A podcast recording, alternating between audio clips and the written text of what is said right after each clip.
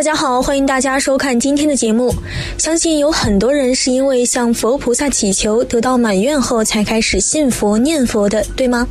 有的人向观音菩萨求儿子，果然生了一个聪明可爱的孩子，慢慢就信佛了。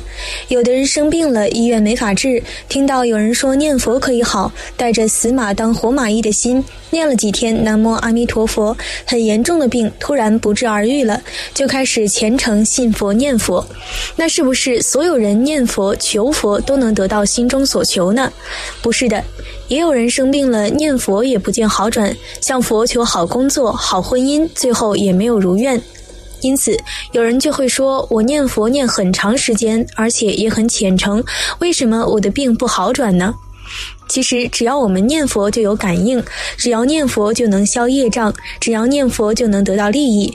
今天，小编就来和大家聊聊，究竟什么才是念阿弥陀佛最大的感应。在开始今天的节目之前，还请大家点点订阅和小铃铛，点赞是对小编的最大支持，谢谢大家。在念佛的当下，我们的生命都在随时随地发生改变。而且是巨大的改变，只不过我们没有感觉罢了。就像一座冰山，底部已经融化，表面还是感觉不到。但越是大的改变，越显得平静，平静到我们不知不觉，反而是一些小改变，我们就特别容易感知到，因为我们的眼光就这点儿，心量就这点儿。比如地球在飞速的自转、公转，我们完全没有感觉。大地依旧这么平稳安全。假如去玩摩天轮，转动的速度不算快，一圈下来估计会头晕呕吐、心惊胆战。念佛也是一样，阿弥陀佛早已经用光明把我们改变了，把凡夫改成了佛的身份，变成了莲花的样子。观音菩萨、大势至菩萨都来跟我们做兄弟朋友了。佛不需要我们改变生活、改变样貌，就完成了凡夫变成佛的转变，这才是最大的感应。因此，念佛最大的感应反而是平静的、平常的、默默的。那些我们看似惊天动地的感应，不一定是佛菩萨的感应，也许是外道的神明。这里，小编给大家讲一则真实的事例：台湾屏东一座半山腰上有一间伯公祠的小庙，是民间神明的庙。庙虽小，但香火鼎盛。因猜测六合彩非常准确，每当开奖前夕，该庙彻夜灯火通明，人来人往，宛如不夜之城。伯公祠有一特异的规矩：如要测名牌测得准，一定要利益交换。比如下个市只要中奖，就拿金牌来还愿之类的。有这样发誓的，中奖几率大增。有一位远从澎湖渡海而来，玩彩票倾家荡产，卖掉最后一块祖产地，背水一战，到伯公。公祠发下重誓，只要让他中大奖，不论神明要什么，他都愿给。行礼如仪后，测得一组彩金最高的特尾号码是九零四，他把卖祖产的钱全签下九零四，开奖结果竟然一字不差，正是九零四，这可乐坏了他，兴冲冲前往领取巨额彩金。正当他拿着满皮箱的钱，高高兴兴地跨出大门，却在马路边遭一无照驾驶的年轻小伙子撞壁。而那辆肇祸的车号最尾三个字竟然也是九零四，所有的人这才惊觉，彭姓彩迷生前发下的重誓，而神明竟然是要他的命，吓得当地人再也不敢前往庙前下示猜名牌。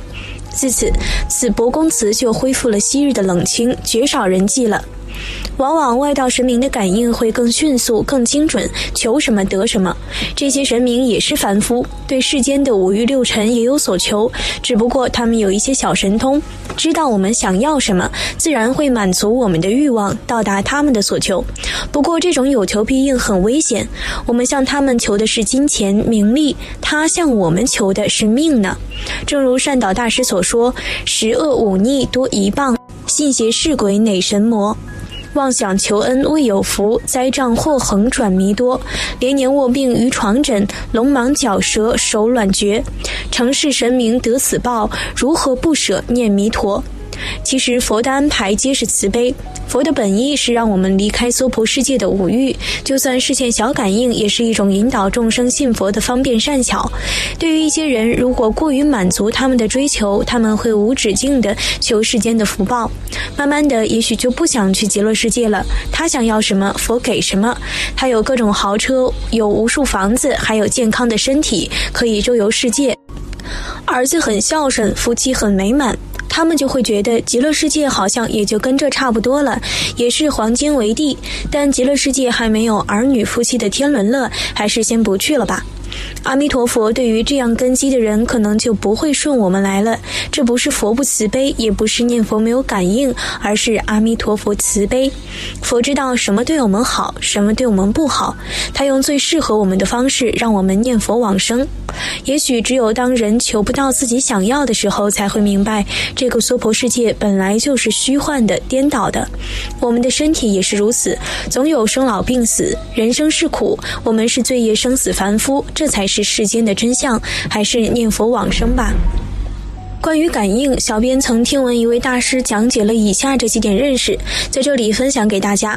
第一，可许则许，我们对佛还能不能求世间福报呢？我们可以求佛，可以许愿，但要可许则许。我们可以向阿弥陀佛求一个工作，但不是一定要得到，能得到也感恩，不能得到也安心。我们不要自己要求佛，一定要有某种感应。佛是无我的智慧，不是有我的小家子气。我们往往都是用有我的心来规范要求。我们常常说一切听佛的安排，但往往是我们在安排佛，让佛听我们的。佛知道我们的一切是否满愿，都是最好的，因为我们念佛了，所有的愿终究会圆满。念佛成佛，无愿不满。第二，他人的感应也是我们的感应。佛度众生，慈悲平等，我们都是佛精心呵护的孩子，只因根基不同，因缘不同，会有不同的安排罢了。别人的感应也是我们的。当我们看到别人的感应，了解到阿弥陀佛无条件的救度，从而信佛念佛，这就是我们的感应。因此，看到别人的感应，我们也要安心欢喜，而不是因自己己没有得到所求，怀疑佛的慈悲。第三，感应无处不在。我们念佛了，每天都有很多不可思议的感应，只不过我们着眼昏花，心智未明，不明白而已。我们还能平安活在这个世界上，都是阿弥陀佛的恩德存在。不然，像我们这样造罪造业的人，如何能够在人间听闻佛法呢？佛的感应就是在司空见惯中无处不在，不露痕迹。阿弥陀佛的救度是不可思议的，是远远超过我们想象的。即使有种种感应，也完全不足以形容其万分之一。一第四，不求玄妙，念佛要平时、平淡、平常、平凡，回归到平常，而保重这句南无阿弥陀佛。而且我们已经得到最大的感应了，能念出一声南无阿弥陀佛，就是最大的感应。被阿弥陀佛时节的感动，我们才能回应出来的。阿弥陀佛感，我们来应，这才是最不可思议的感应。我们不需要发誓，反而是佛为我们发誓。若不生者，不取正觉。如果我们念他的名号不能往生，他就不成佛。因此，念佛成佛，相当于得到了整个太阳的光芒。有了太阳的光芒，蜡烛的光，萤火虫的光，当然就看不到了。佛度众生这句名号如阳光普照一样，佛光普照，感应不过如油灯一般。第五，平日不求感应，往生也不求瑞相。有人认为平常念佛不求玄妙，但为了度化众生，还是希望往生的时候能有一些瑞相，比如站着往生，或者多少能烧出点舍利子来，让别人升起信心。无论平生还是临终，都要平淡平常。关于这一点，小编来给大家举个例子。李炳南居士有很多弟子，往生时瑞相都很多，甚至有一位老菩萨，八十岁，是位乡下的妇人，不识字，不会诵经，身体不好，又遇到车祸，根本都不能外出，就在家里念佛。火化后，全身都是舍利，五颜六色，像水晶一样透明。